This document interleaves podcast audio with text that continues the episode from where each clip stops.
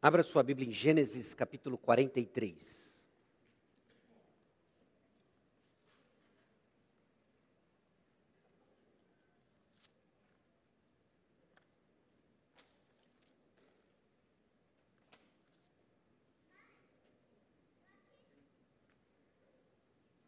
Gênesis capítulo 43.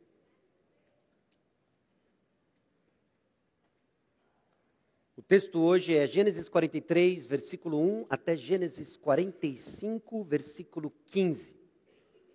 A passagem de hoje é a continuação e a consumação de uma das reconciliações mais dramáticas na história da Escritura. José e seus irmãos. Nós temos uma porção relativamente grande do texto bíblico e nós vamos ler parte nós vamos enxertar com a contação da história em parte, a fim de que os irmãos tenham uma percepção de toda a dinâmica do texto. Então, nós vamos fazer uma leitura um pouco diferente hoje, em função de ser um texto bem grande. Aliás, é bem difícil a gente dar os limites dessa narrativa toda de José, mas eu espero que hoje tenha começo, meio e fim e nos ajude na compreensão de toda essa narrativa e aquilo que nós temos aprendido da providência ah, do Senhor. Então vamos lá, Gênesis capítulo 43, versículo 1 até 45, 15. Eu quero que você pense essa história dividida em cinco grandes cenas. Nós vamos olhar para cinco cenas e nós vamos ler cena por cena, enxertar um pouco da história, daquilo que acontece nesse reencontro dramático de José com seus irmãos. Já vai ser o segundo momento em que ele se encontra com seus irmãos.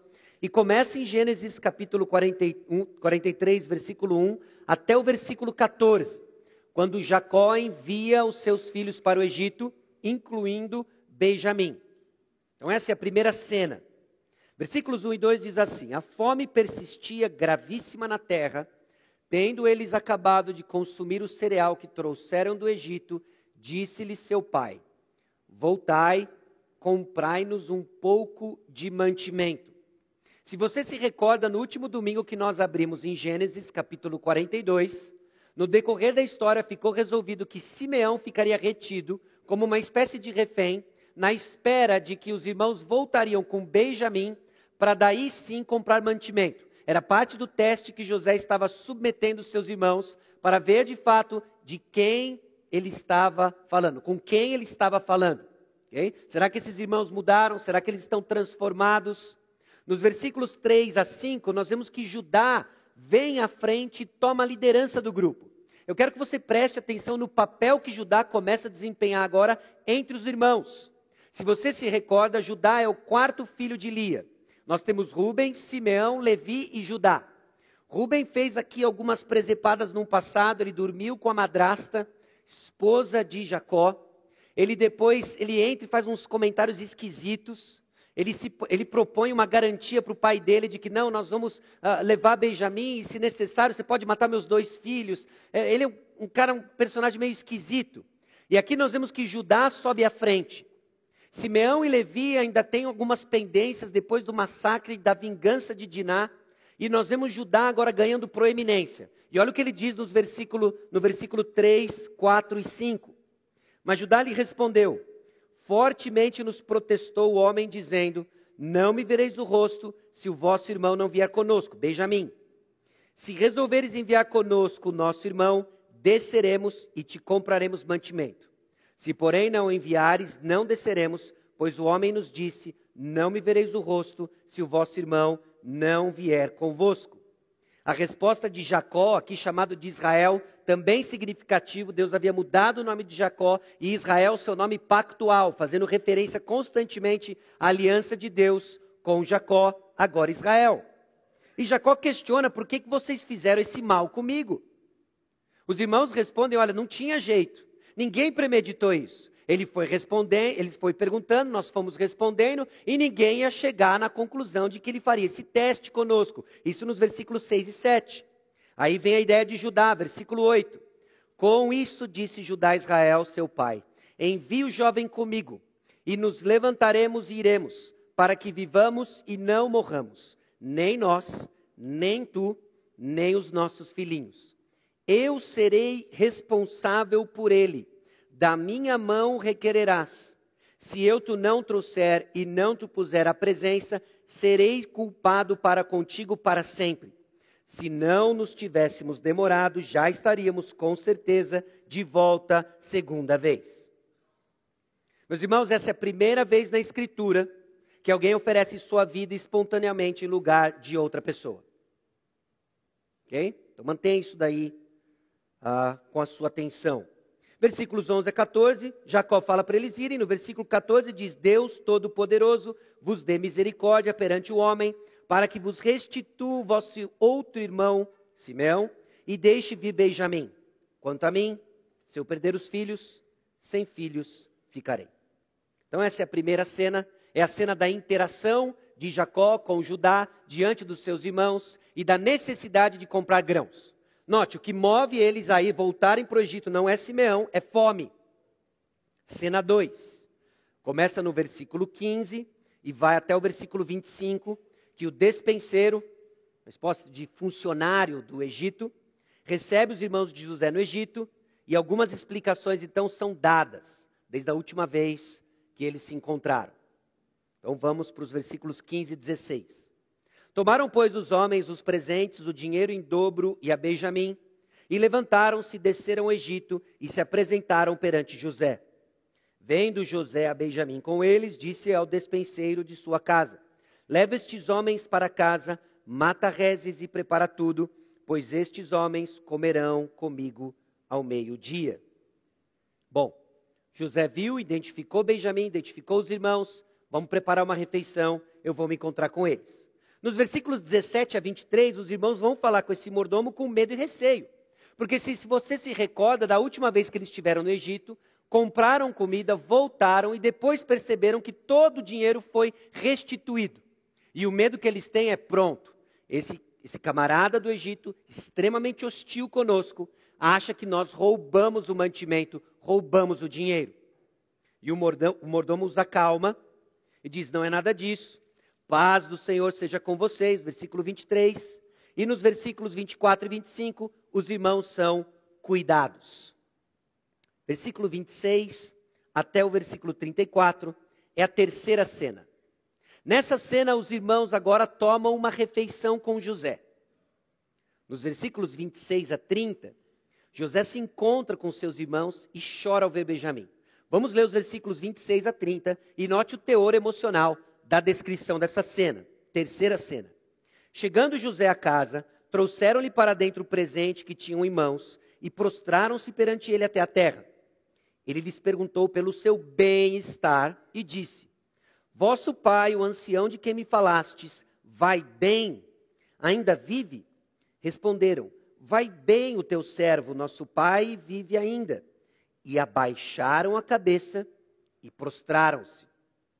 Levantando José os olhos, viu a Benjamim, seu irmão, filho de sua mãe, e disse: É este o vosso irmão mais novo de quem me falastes? E acrescentou: Deus te conceda graça, meu filho. José se apressou e procurou onde chorar, porque se movera no seu íntimo para com seu irmão. Entrou na câmara e chorou ali.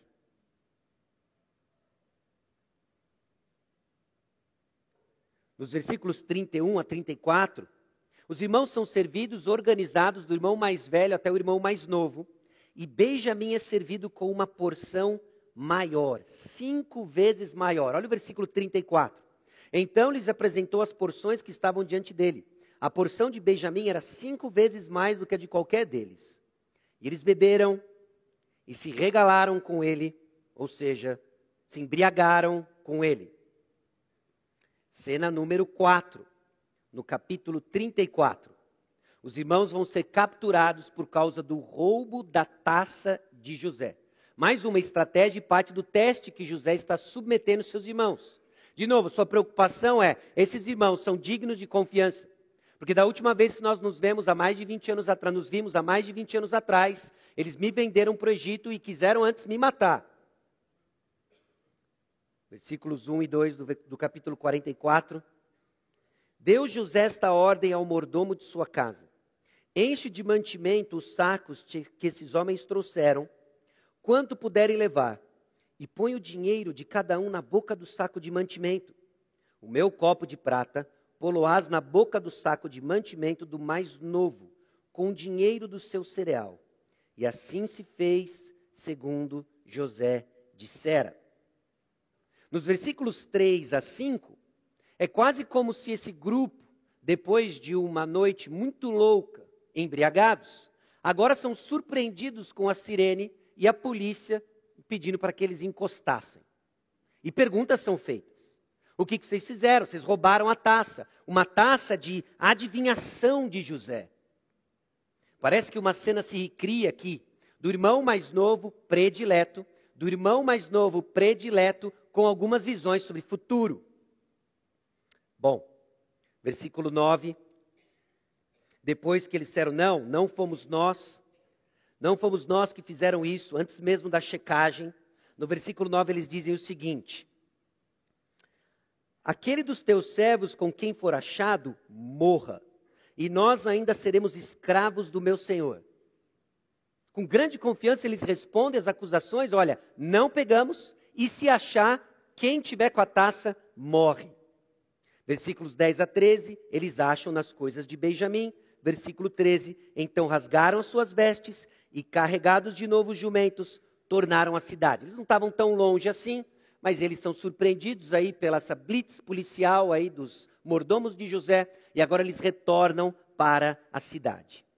Agora é a cena 5, e na cena 5 nós vemos Judá na liderança, fazendo uma defesa em favor de Benjamim, e José se revela aos seus irmãos.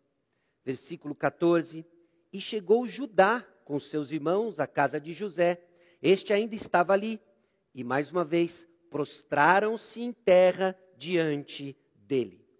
José dá uma espécie de dura nesses irmãos. O que, vocês fizeram comigo? Depois de todo o bem que eu tratei e fiz por vocês, vocês agora fazem esse mal, roubam a minha taça. Essa é a justificativa, é a forma como José aborda. Então Judá faz uma defesa. Olha, que responderemos, que falaremos, como nos justificaremos, versículo 16. E a solução de José é a seguinte: Longe de mim que eu tal faça, manter todos como escravos. Essa é a proposta de Judá.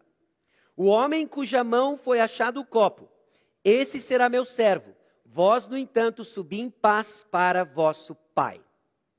Então segura aqui. Quem que é esse que tem a taça nas suas coisas? Benjamim. Quem é Benjamim? O filho mais novo. Filho mais novo, filho de Raquel. A esposa amada e os filhos prediletos de Jacó, José e Benjamim. Benjamim agora tem a porção não só dobrada, mas quintuplicada. Ele recebeu cinco vezes mais. Ele é o queridinho. E alguns testes aqui parece que os irmãos de José já foram aprovados. Porque Jacó confiou Benjamim aos seus irmãos para irem até o Egito. Bom, alguma coisa Jacó está vendo diferente, ou aprendeu com tudo isso, ou esses irmãos de fato estão mudados. Esses irmãos agora têm confiança de que não fizeram nada errado. Só que Benjamim precisa ficar retido. O irmão mais novo, queridinho, o que sobrou de Raquel, precisa ficar retido. É a chance deles se livrarem do segundo queridinho do papai. Esse é o teste que se configura. Mas então Judá entra em cena. Judá entra em cena e faz uma defesa, explicando tudo o que aconteceu. É quase como se ele chamasse José no canto e diz no ouvido dele: Deixa eu explicar para você o que está acontecendo. Nós temos um pai já idoso, e tudo que ele fala se volta justamente a, a fortalecer a ideia de que eles têm um pai idoso e carregado de tristeza na eventual perda dos dois filhos de Raquel. Note o versículo 31. Vendo ele que o moço não está conosco, morrerá. Esse, ele é Jacó. E teus servos farão descer as, as cãs de teu servo, nosso pai, com tristeza à sepultura. E então Judá, nos versículos 33 e 34, agora, pois, fique teu servo em lugar do moço, por servo de meu senhor, e o moço que suba com seus irmãos porque como subirei eu a meu pai, se o moço não for comigo, para que não veja eu o mal que ao meu pai sobrevirá. Da boca daquele que entregou José como escravo ao Egito, que tirou lucro vendendo seu irmão, agora ele se coloca na posição de substituto da liberdade de Benjamim. As evidências são dadas e José não precisa ver mais nada. No capítulo 45, o que nós vemos agora é José se revelando para os seus irmãos, irmãos transformados, irmãos testados e aprovados, mudados ao longo do tempo e depois de tantas provas. O versículo 1 do capítulo 45, então José, não se podendo mais conter diante de todos que estavam com ele, bradou: Fazei sair a todos da minha presença. E ninguém ficou com ele. Quando José se deu a conhecer a seus irmãos, e levantou a voz em choro, de maneira que os egípcios o ouviam e também a casa de Faraó, e disse a seus irmãos: Eu sou José. Vive ainda meu pai? E seus irmãos não lhe puderam responder porque ficaram atemorizados perante ele.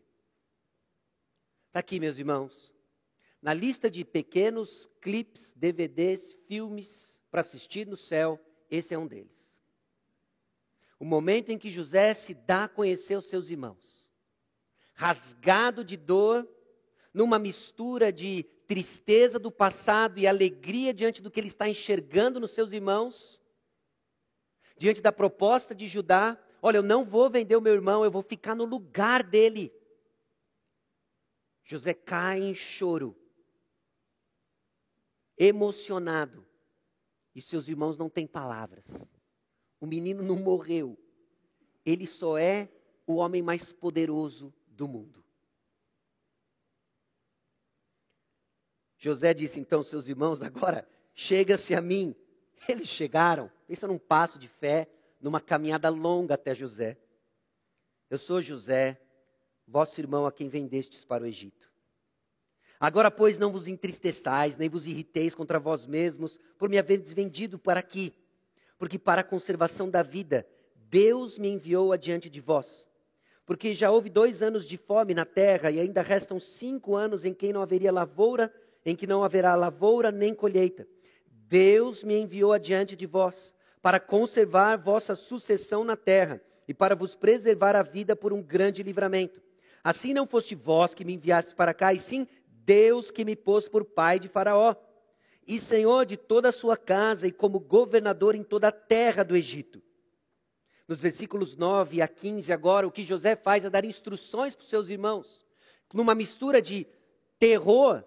Olha, vocês voltem para casa, tragam o nosso pai Jacó, e vocês vão habitar numa terra que eu vou separar para vocês, e eu vou sustentar vocês. José dá instruções para os seus irmãos deixando muito claro de que quem o levou para o Egito foi Deus. O exercício, meus irmãos, é voltar algumas páginas para trás e reler Gênesis 37, onde fica muito claro que os personagens que venderam José foram os irmãos. Mas a convicção de José aqui é: Deus me enviou para o Egito. E eu sei o propósito para preservar vocês e a linhagem de vocês porque há uma promessa e Deus vai fazer de nós uma grande nação. Então era necessário que eu viesse para o Egito. Triste as circunstâncias, mas necessário que eu viesse para o Egito. Comentando sobre essa passagem, o autor Sidney Gredin nos disse o seguinte: como é que será que o povo de Israel ouviu essa história? Porque lembra, o, o público original aqui é um povo saindo de 400 anos da escravidão do Egito tentando entender quem é esse Deus que o livrou do Egito. E essas informações são importantes porque estão moldando e fundamentando fé e conhecimento de Deus no coração do povo de Deus. E na sua providência, isso que eles precisam entender. Deus usa as más obras dos irmãos de José para enviá-lo ao Egito à frente da sua família, a fim de preservar um remanescente para Israel. Essa era uma informação importante que o povo de Israel precisava compreender. Porque você conhece um pouquinho da história do povo de Israel. Sabe que esse povo é de dura serviço, sabe que esse povo peca, se arrepende, peca, se arrepende. Peca, se arrepende, vai para exílio. Sofre a disciplina do Senhor, se arrepende, Deus envia libertador. É esse povo que precisa ouvir uma história de esperança. Que pega a realidade como ela é, que mistura nossos erros e pecados, na boa mão do nosso Deus, que transforma o mal em bem. E essa não é uma mensagem apenas que o povo de Israel precisa. Essa é uma mensagem que eu e você precisamos. Porque nós ficamos por vezes cansados dos nossos erros, dos nossos pecados. Recorremos ao Senhor, confessamos nossos erros, nossos pecados. E precisamos ter a certeza de que nada, nem nossos erros e pecados, fogem do controle do nosso bom Deus, que usa os nossos erros e pecados para conduzir seus filhos nos bons propósitos divinos. Então a questão não é onde você estava, a questão é onde você está hoje e o que Deus vai fazer hoje e amanhã na sua vida. Na certeza de que a boa mão do Senhor, na sua providência, na sua graça, conduz os nossos passos, transformando o mal em bem. E de acordo com o quê? Com a graça dele, com a misericórdia dele, não de acordo com o que os irmãos de José mereciam, não de acordo com o que eu e você merecemos. Tem muito mistério nisso aqui, meus irmãos. Os conceitos que nós estamos prestes a lidar e o conhecimento de Deus como um todo nos torna tão pequenos. Não tem o que podemos fazer para entender e desvencilhar todo o mistério contido aqui. Mas Deus, na sua graça, apresenta e revela para nós passo a passo. Deus usa tudo o que acontece para que o conhecimento dele e da salvação dele sejam feitos conhecidos por nós. E nesse sentido, meus irmãos, todos nós temos manchas em nosso passado. Coisas que fizemos e não deveríamos ter feito, coisas que deixamos de fazer e deveríamos ter feito, coisas que fizemos, mas faríamos diferente. E nenhuma delas fugiu da providência do Senhor. De uma maneira misteriosa, isso não é para nós justificativa do pecado passado, mas é a certeza que de hoje e para frente, caminhamos certos e seguros de que Deus transforma o mal em bem. Todas elas são usadas para conduzir os bons propósitos do Senhor. Deus usa as más obras humanas, inclusive na realização da salvação. Crucificaram de forma injusta o nosso Salvador, mas é por meio da crucificação de Jesus que eu e você temos hoje esperança. Isso é parte dos propósitos de Deus que nós não conseguimos compreender, mas recebemos com fé e nele abraçamos para termos esperança para o amanhã. Irmãos, precisamos olhar para essa condução divina diante da realidade da reconciliação que se passa na vida de José e seus irmãos, diante da realidade de reconciliações difíceis que todos nós experimentamos diante de grandes ofensas. Porque Deus está trabalhando nos relacionamentos de José, Deus está trabalhando nos nossos relacionamentos para operar os seus bons propósitos. Então vamos extrair alguns pontos de aplicação dessa história e como Deus transforma os personagens aqui envolvidos, na certeza de que Deus usa coisas ruins para fazer coisas boas. É muito comum ao longo da história da humanidade, é muito comum hoje na atualidade, naufragarmos na fé porque não conseguimos fazer entender como Deus usa coisas ruins para fazer coisas boas. Nós estamos falando de uma família marcada por favoritismo de filhos, fratricídio, não é? o assassinato de irmãos. Essa era a intenção dos irmãos de José. Ciúmes, traições, fome, circunstâncias fora do nosso controle. E é no meio dessas circunstâncias difíceis e desagradáveis que Deus vai fazer coisas boas. Muitas vezes aquilo que nós achamos que é o problema é justamente a circunstância onde Deus vai fazer coisas boas. Deus permite então essas coisas ruins para operar aquilo que Ele ama, aquilo que é bom. Como? Mudando relacionamentos. Relacionamentos são transformados em histórias repletas de emoções muito complexas. Tem muitas emoções complexas aqui. O relacionamento dos irmãos com José, José com seus irmãos, o que Deus tratou, o nome dos filhos de José. o relacionamento de Jacó com seus filhos, o relacionamento dos filhos com Jacó, a maneira como eles estão lidando com o luto do pai, a forma como Jacó eh, reagiu diante do luto de José. Emoções muito complexas. Mas Deus está operando e Deus está transformando. Pega sua Bíblia e volte comigo em Gênesis capítulo 37, versículo 4.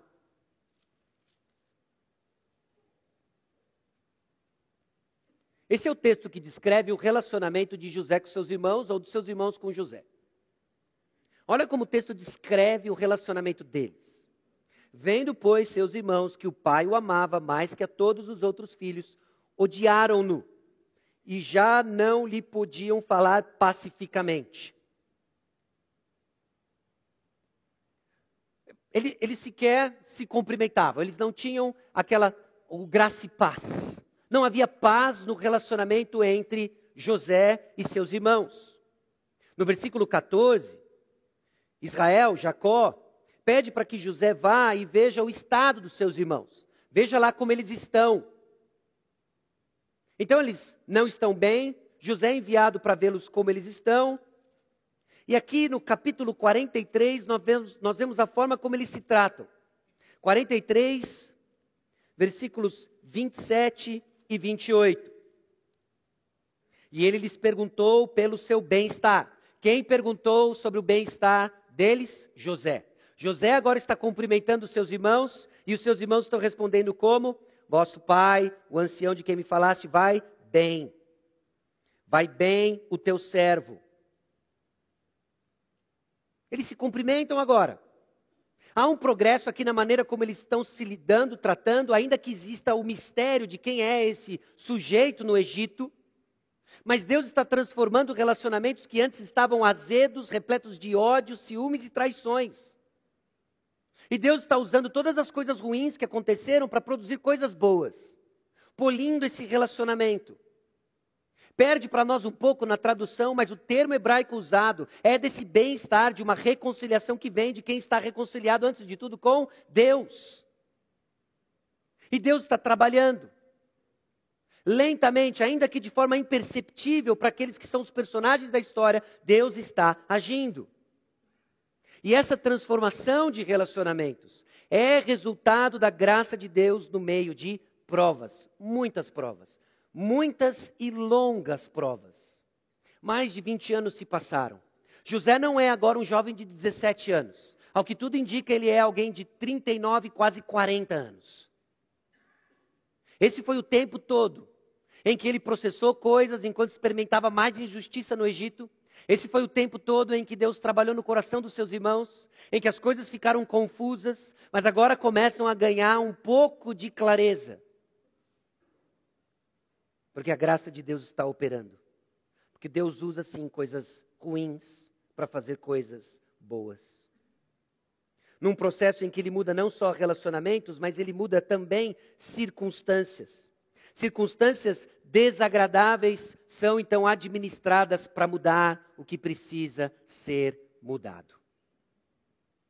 Deus está operando. Como?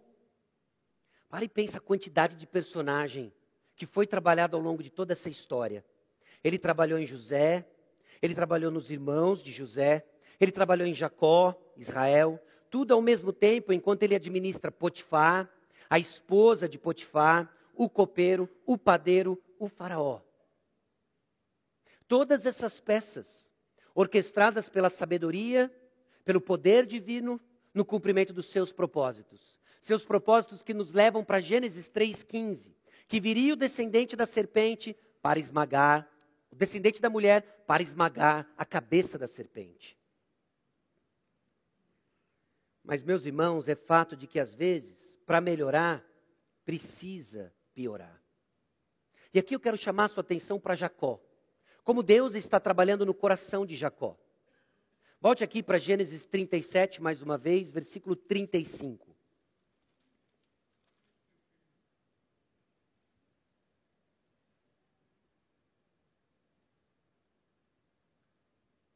Essa é a reação de Jacó quando ele soube da notícia do suposto falecimento do seu filho José. Levantaram-se todos os seus filhos e todas as suas filhas para o consolarem. Ele, porém, recusou ser consolado e disse: Chorando, descerei a meu filho até a sepultura. E de fato, chorou seu pai. Agora em 42, 38, mais uma vez nós vemos o medo de Jacó perder Benjamim. Ele, porém, disse: Meu filho não descerá convosco. Seu irmão é morto e ele ficou só. Se lhe sucede algum desastre no caminho por onde fordes, fareis descer minhas cãs com tristeza à sepultura. Então entra um pouco nos sapatos de Jacó aqui. Ele perdeu José, um dos lutos mais intensos e tristes da Escritura. Na iminência de perder Benjamim, ele não libera o filho mais novo para acompanhar os seus irmãos para voltar para o Egito. Ele está se segurando a Benjamim, eu não vou soltar Benjamim, se ele morrer eu fico sem filho. Desprezando os outros filhos e se esquecendo aqui do controle soberano, amoroso e providencial do Senhor. Mas antes de melhorar, a coisa precisa piorar. O medo, então, de perder Benjamim mostrava uma idolatria tóxica de Jacó para com seus filhos. E, meus irmãos, muitas vezes assim é com a gente. A coisa, na verdade, parece piorar, mas é que Deus está nos purificando, mostrando para nós de que o apego aos nossos ídolos mostra que não entendemos os caminhos de Deus cremos em Deus e e acreditamos que Ele faz o melhor, mas vivemos certos que sabemos o que é melhor para nós. Até que Deus nos purifica. Enquanto não entendemos de que Ele é tudo e eu não preciso de mais nada, o Senhor segue conduzindo circunstâncias que por vezes parece que estão piorando e que não atingimos o fundo do poço, mas que Deus está nos purificando. Deus nos purifica para aumentar a nossa utilidade. Pense num outro personagem aqui envolvido, Judá, que depois de ter vendido seu irmão, parece que vive um tempo longe da família. Em Gênesis capítulo 38, é confrontado em seu pecado, reconhece o seu pecado. Diante do que ele fez com Tamar, na certeza, meus irmãos, de que Deus tomou um dos maiores pecados da vida de Judá e o transformou no, meio, e o transformou no meio de prover a maior bênção que o mundo jamais viu. Porque não veio de José, o descendente da mulher que esmaga a cabeça da serpente. O descendente vem de Judá. Esse líder que começa a surgir, esse líder que começa a dirigir as tribos, mostrando um caráter diferente, e que, mesmo diante do seu pecado horrendo do passado, vai ser da descendente de Judá, do seu filho com a sua nora Tamar, que vai vir o leão da tribo de Judá. Meus irmãos, as dores que nós enfrentamos quando as coisas estão piorando antes de melhorar, não tem a ver com a crueldade divina, não tem a ver com a condenação divina, não há condenação para aqueles que estão em Cristo Jesus. Tem a ver com o processo em que Deus está nos purificando, nos desgarrando de falsos ídolos e nos fazendo aprender de que Ele é melhor. Jacó agora tem uma dura lição pela frente.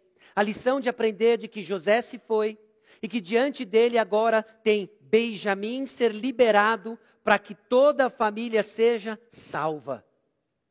E Deus está trabalhando no coração de Jacó.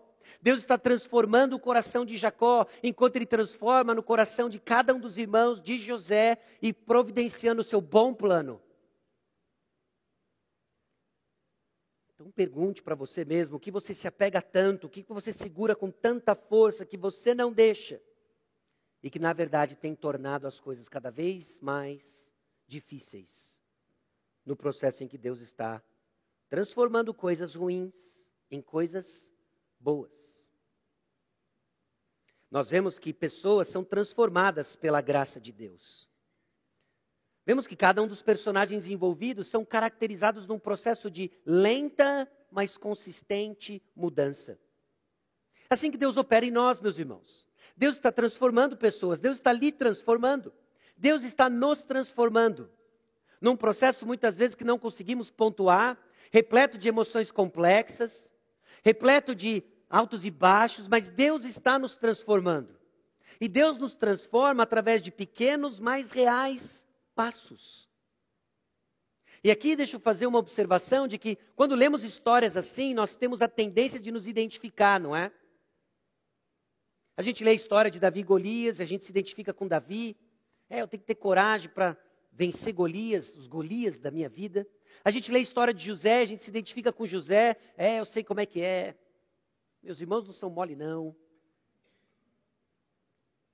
E a gente, por disposição pecaminosa do coração, sempre nos identificamos com o personagem errado. E por errado eu quero dizer aquele que não descreve exatamente a nossa condição. E com quem você se identifica nessa história diz muito sobre onde você está e se encontra nesse processo de mudança, como você se enxerga diante do Senhor. E Deus está transformando, está transformando os irmãos, está transformando todo mundo. Muitas vezes a nossa pressa em ver mudança nos outros indica que temos uma visão inflada de nós mesmos. É interessante como salta nessa história alguns progressos e ainda alguma visão que precisa ser purificada.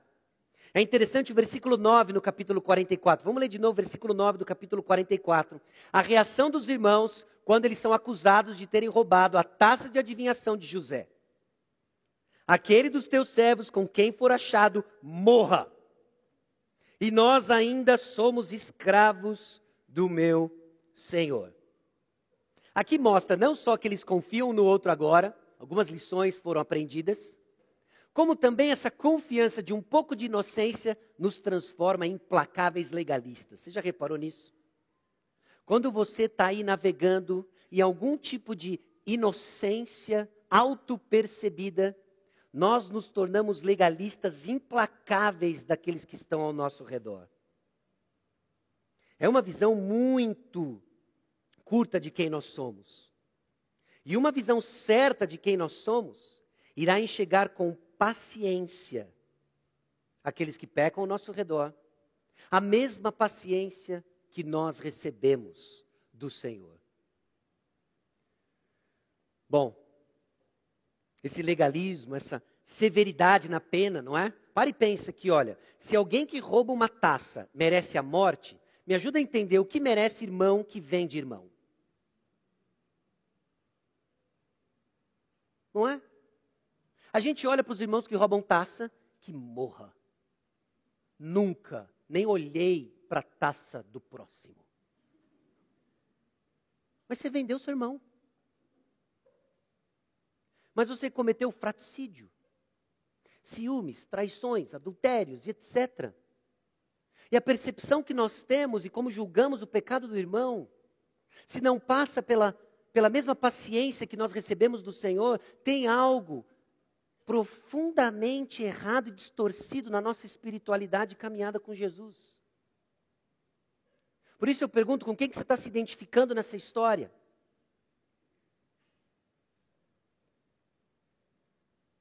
por saber exatamente quem nós somos. Não temos outra alternativa senão estender a paciência que nós recebemos. Meus irmãos, nós estamos prontos a condenar as pessoas que cometem pecados que não conseguimos conceber que nós mesmos possamos cometer. Não. Vender um irmão, tudo bem, mas roubar taça é demais. E nós impomos o nosso julgamento sobre pessoas que pecam contra nós, medindo num padrão que é nosso, não de Deus. E essa é uma tendência, uma disposição do nosso coração que sai nos nossos diálogos, nas nossas avaliações. E é interessante como esse mesmo autor coloca e descreve essa narrativa colocando o seguinte: olha, às vezes exigimos, exigimos níveis nada realistas de transformação das pessoas recusando fazer concessões até que a outra pessoa tenha mudado completamente. Mas a mudança é um processo. E muitas vezes podemos reconhecer e celebrar passos de bebê na direção certa, enquanto ainda admitimos que o processo tem ainda um bom caminho a trilhar. Porque às vezes, meus irmãos, somos nós que precisamos mudar. Reconhecemos que sofremos pelo pecado de outros contra nós e estamos pecando contra os que estão ao nosso redor mas não temos o poder de nos transformar a nós mesmos, nem o próximo. A obra de Deus, então, de santificação nos nossos corações é frequentemente um processo devagar, em que é certo reconhecer e celebrar cada passo pequeno na direção certa. Mas temos dificuldade de enxergar isso. Porque o que enxergamos é o nosso padrão, não o padrão de Deus. Você estava aqui hoje na Escola Bíblica Dominical pela manhã, o pastor João Pedro nos desafiou a enxergar as diferenças irritantes dentro de casa. Se encaixa perfeitamente nisso. São as taças que roubam perto de nós. E nós temos a ousadia de dizer: olha, isso é para a morte. Vender irmão não tem problema, mas roubar taça não pode. Nossa percepção de justiça é distorcida por uma confiança exagerada na nossa sinceridade, na nossa santidade. Pessoas são transformadas pela graça. Judá, os irmãos e Jacó, todos eles estão sendo lentamente transformados de um vendedor de irmãos de um corrupto sexualmente, que se deitou com a própria nora, nós vemos surgir um líder pronto para entregar sua liberdade em lugar de seu irmão mais novo. Esses irmãos que todos participaram desse fratricídio, agora estão sendo transformados para serem líderes das tribos do povo de Israel. Jacó agora age como um patriarca. No capítulo 43, versículo 14, Deus Todo-Poderoso vos dê misericórdia perante o homem, para que vos restitua o vosso irmão, o vosso outro irmão, e deixe vir a Benjamim. Quanto a mim, se eu perder os filhos, sem filhos ficarei. Vou abrir mão, não mais segurarei o que eu não consigo segurar, para desfrutar daquilo que eu não posso deixar de ter. A graça de Deus. Meus irmãos, pessoas são transformadas pela graça de ruim para muito bom. Uma mudança real nos leva de longe do Senhor para perto do Senhor. E é o que nós estamos vendo na vida dessa família. Eles estão sendo transformados de longe do Senhor para perto do Senhor.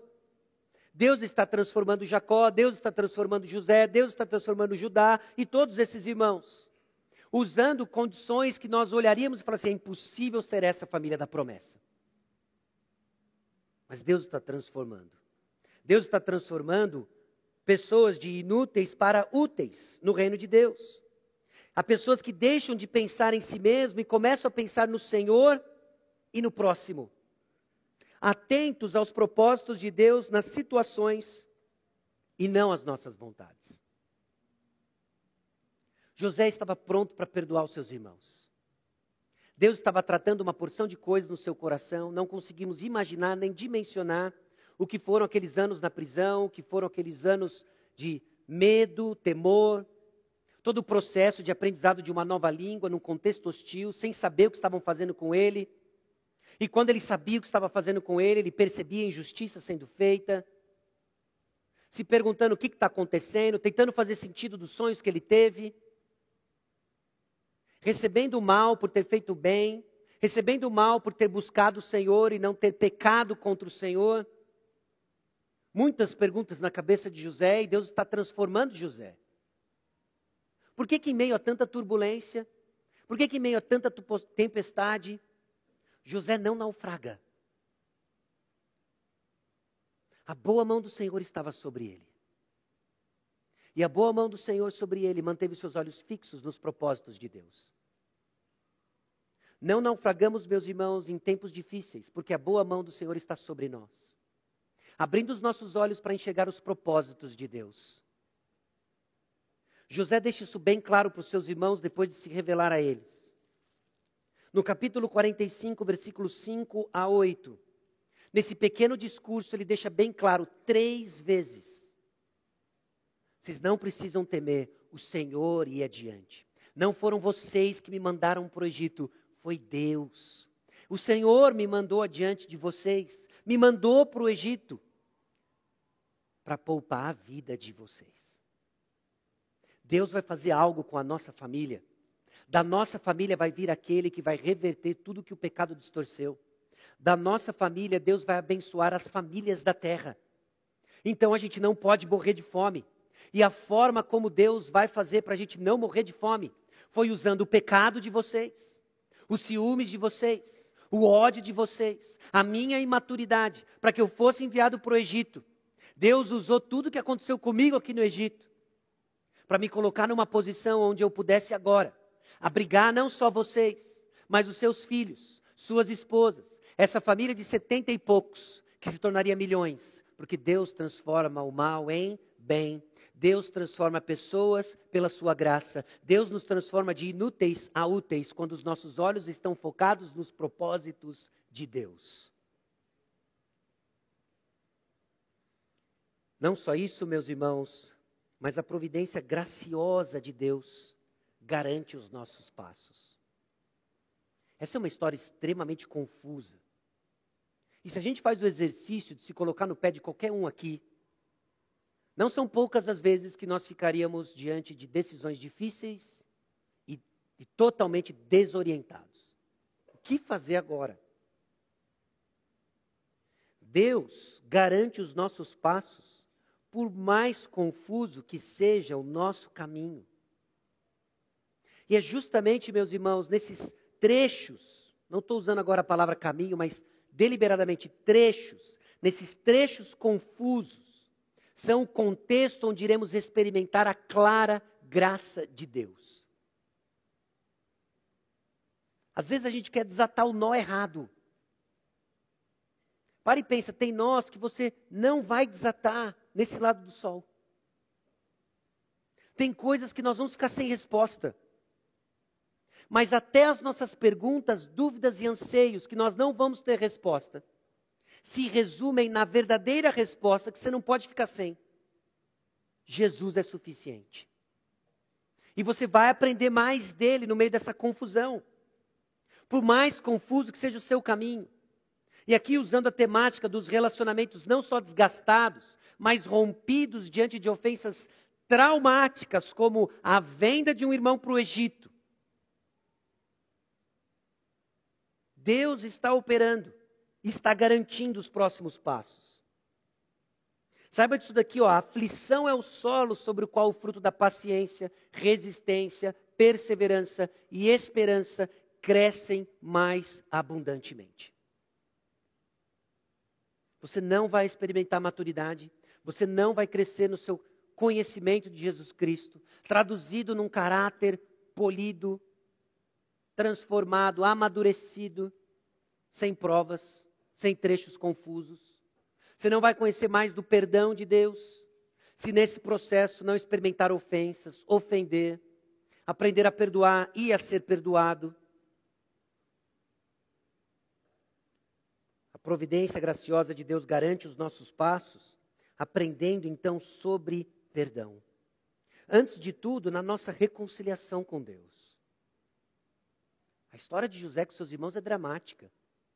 Mas, meus irmãos, ainda mais dramático é a nossa história com Deus. Inimigos de Deus.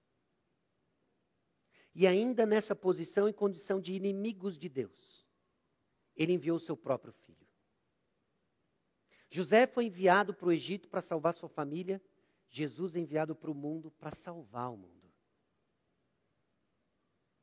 Não tem como não olhar para a história de José e não encontrar inúmeros paralelos sobre aquilo que Jesus Cristo fez por nós. Então entenda, não se identifique com José. Por mais difícil que seja a sua circunstância, nossa condição é dos irmãos de José. O ódio que nós tínhamos de Deus, nós éramos hostios para com Deus, inimigos de Deus, e ele ainda assim enviou o seu filho para lhe salvar confusos, respondemos errados, temos nosso senso de justiça totalmente desequilibrado, intolerantes com o pecado dos outros, bem misericordioso com os nossos próprios pecados.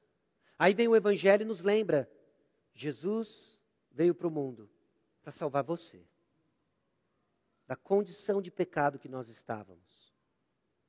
A providência graciosa de Deus, de Deus então garante os nossos passos para aprendermos sobre perdão na nossa reconciliação com o próximo, aprendendo a perdoar. Trata-se de um processo longo, doído. As ofensas do dia a dia parecem ser mais tranquilas, mas existem aquelas catastróficas em nossa trajetória. E como é que nós lidamos com isso sem a perspectiva do Evangelho? Se formos capazes de reconhecer que a obra graciosa de Deus continua mesmo através dos pecados de outros, aprenderemos melhor como perdoar. Por vezes, meus irmãos, nós confundimos quem nós somos na história e confundimos o verdadeiro inimigo da história. O irmão que lhe ofendeu não é o inimigo. Por vezes, ele é prisioneiro do inimigo. Mas o Evangelho é boas novas. Boas novas de que ele nos liberta dos grilhões do pecado. Liberta o irmão que pecou contra você. E quando nós entendemos que até o irmão que pecou contra você faz parte da providência de Deus em usar o mal para o bem, nós vamos aprender a melhor perdoar. A lidar com as diferenças uns dos outros, ainda que sejam significativas, mas movidos única e exclusivamente por causa do Evangelho. Razão suficiente para aprendermos a navegar em circunstâncias muito difíceis. Não só aprender a perdoar, lembrando que Deus está sempre fazendo algo bom quando as pessoas pecam contra você. E você aprenderá a perdoá-los como José, com um sorriso alegre apenas porque Jesus é suficiente. Não está no irmão a razão do perdão, está em Jesus a razão do perdão olhos fixos em Jesus Cristo. Não só aprendendo a perdoar, como também aprender a ser perdoado. Às vezes nós temos dificuldade de nos sentir perdoados. Perdão é um tema comum a todos nós, não é? Gera muitas dúvidas. E muitas vezes as dúvidas nem é tanto os fatos relacionados a perdão, mas parece que eu não me sinto perdoado. Eu fiz coisas, pedi perdão, o irmão até mesmo já articulou para mim: olha, você está perdoado, mas eu não me sinto perdoado. E porque eu não me sinto perdoado diante de Deus, porque eu não me sinto perdoado diante dos irmãos, nós buscamos a paz procurando alguma maneira de provar que realmente somos dignos do amor de Deus. Pensa num caminho cansativo. Pensa no esgotamento espiritual. Fiz coisas que só de lembrar fico com vergonha. Fiz coisas que não deveria ter feito, coisas, falei coisas que não deveria ter dito. Então eu vou compensar de alguma forma. Buscamos as velhas folhas de figueira para nos cobrir, esquecidos de que Deus já providenciou cobertura suficiente em Jesus Cristo. A nossa paz não está no que estamos fazendo para compensar nossos erros e pecados. Nossa paz se encontra no fato de que Deus nos perdoou em Jesus, nosso substituto. Ele morreu a nossa morte para vivermos a sua vida. Nós cantamos isso hoje. A história de reconciliação de José e dos seus irmãos conta para nós, prefigura para nós, a bela história do que Deus fez por nós em Jesus Cristo mostrando que os corações dos irmãos de José não são muito diferentes dos nossos. Quando sentimos esse pinguinho de inocência, nos tornamos legalistas implacáveis, juízes dos nossos irmãos, esquecidos da graça que nos alcançou e da paciência que Deus demonstrou para nós. Estenda a paciência que você recebeu, reconhecendo de que Deus está trabalhando na vida do seu irmão, assim como Ele está trabalhando na sua. Vamos aprender a celebrar os pequenos passos de mudança Ainda que não sejam suficientes para mostrar para você tudo o que você gostaria de ver, são pequenos passos e celebrados por causa da graça de Deus, nos mantém num caminho perseverante de mudança constante, onde Deus está transformando a cada um de nós. Porque Deus usa, sim, pecados e erros para conduzir seus filhos nos bons propósitos divinos. Na história de José, nós vemos uma reconciliação ainda em terra. Na sua própria história, talvez você desfrute de uma reconciliação em terra. Nós podemos e devemos orar por essas coisas. Mas nós ainda temos uma certeza ainda maior. De que ainda relacionamentos sejam interrompidos e não reconciliados em terra. A certeza de que todos os que são reconciliados por Cristo Jesus desfrutarão da reconciliação eterna com Jesus. onde não haverá mais lágrima, onde não haverá mais presença do pecado. Consolo suficiente enquanto ainda amargamos as consequências do nosso pecado, enquanto ainda amargamos relacionamentos que antes existiam e hoje não existem mais, na certeza de que um dia estaremos todos unidos em Jesus Cristo. Sem mais vergonha, sem mais dor do pecado, nem consequências dele, apenas Jesus. Então considere, conforme nós rumamos aqui para o fim, seus erros e pecados não são razão para total desesperança. Ainda que as consequências sejam doloridas, que você sofra cada uma delas hoje, veja os efeitos dela, mas confiança no lugar certo. Confiança na pessoa certa, Jesus Cristo. Reconciliações são guiadas pela providência de Deus, de acordo com seus propósitos. O que cabe a nós é respondermos a cada passo com fidelidade e obediência à palavra de Deus. Reconciliações são complexas. Tem tantos elementos. Mas tem partes muito claras. Elas são resultado de graça, elas são resultado de perdão e elas são resultado de arrependimento. Tinha muita coisa diferente na história de José. Talvez a aplicação não seja simplesmente, olha, não venda seu irmão. Ou se vendê-lo, peça perdão. Mas graça, perdão e arrependimento estão na história de José. Estão na história dos irmãos de José. E devem estar na nossa, por causa de Jesus Cristo. Jesus Cristo é o nosso substituto perfeito, que garante uma vida abundante com base em seu perdão. Essa é a certeza. Então leia a história de José, mas você não é ele não. Você é um dos irmãos. Nós somos um dos irmãos. E fomos alvos da graça de Deus, que enviou Jesus Cristo, nosso substituto perfeito, veio ao mundo para trazer salvação. E hoje é dia de salvação. Para muitos, um lembrete importante de como o Evangelho molda sua confiança diante de Deus, deve moldar os seus relacionamentos. Para alguns, confrontação e consolo suficiente para trazer para você a sua condição de pecado e separação do Deus Criador dos céus e da terra. E a certeza de que Ele enviou o seu Filho, Jesus Cristo, que viveu uma vida que você não consegue viver de que grande parte das suas dores são resultados de pecados e decisões ruins, contrárias à palavra de Deus, cujo salário é a morte. Jesus não tomou nenhuma dessas decisões. Seu caminho foi perfeito e ele se tornou sacrifício perfeito em nosso lugar. Ele assumiu o nosso lugar na cruz do Calvário.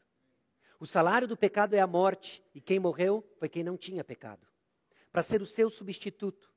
E arrependendo-se dos seus pecados e depositando a sua fé em Jesus Cristo, ele acredita na sua conta justiça perfeita.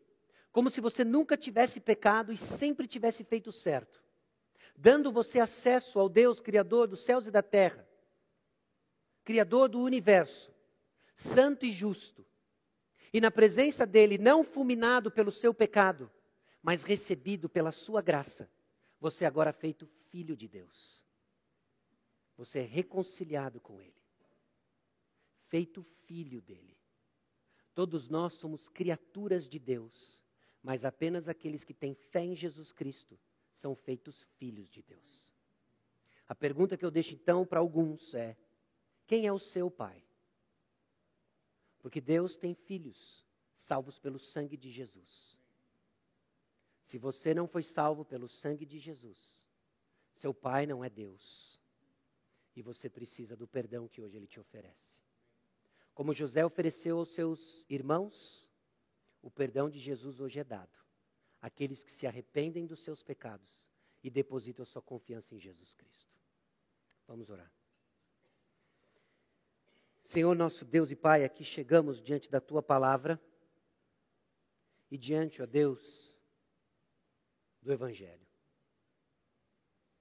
Da graça, ó Deus, que hoje nos confronta em nosso pecado e nos chama à reconciliação com o Senhor e com os irmãos. Eu peço a Deus que o Senhor molde a vida da nossa igreja, da nossa comunidade, na perspectiva da tua graça. Eu peço a Deus que o Senhor trabalhe no coração daqueles que ainda não o conhecem e que precisam, a Deus, conhecer do Senhor, serem transformados pelo Senhor. Eu peço a Deus essas coisas na certeza de que Teu Santo Espírito traduz nossas orações de acordo com a Tua boa vontade e vai continuar agindo no nosso meio, independente, ó Deus, de nós, mas usando a cada um de nós e até mesmo nossos erros e pecados na construção dos Seus bons propósitos. Encoraja, Deus, o coração dos teus filhos, que estão, ó Deus, amargando histórias de conflitos ainda não reconciliados. Que eles encontrem, ó Deus, a esperança de que há em Jesus Cristo, o perdão que recebemos do Senhor, que por vezes conta histórias diferentes aqui na terra, mas certos, ó Deus, de que um dia a história é certa. Seremos um, estaremos um com o Senhor. E é no nome precioso de Jesus que nós oramos. Amém.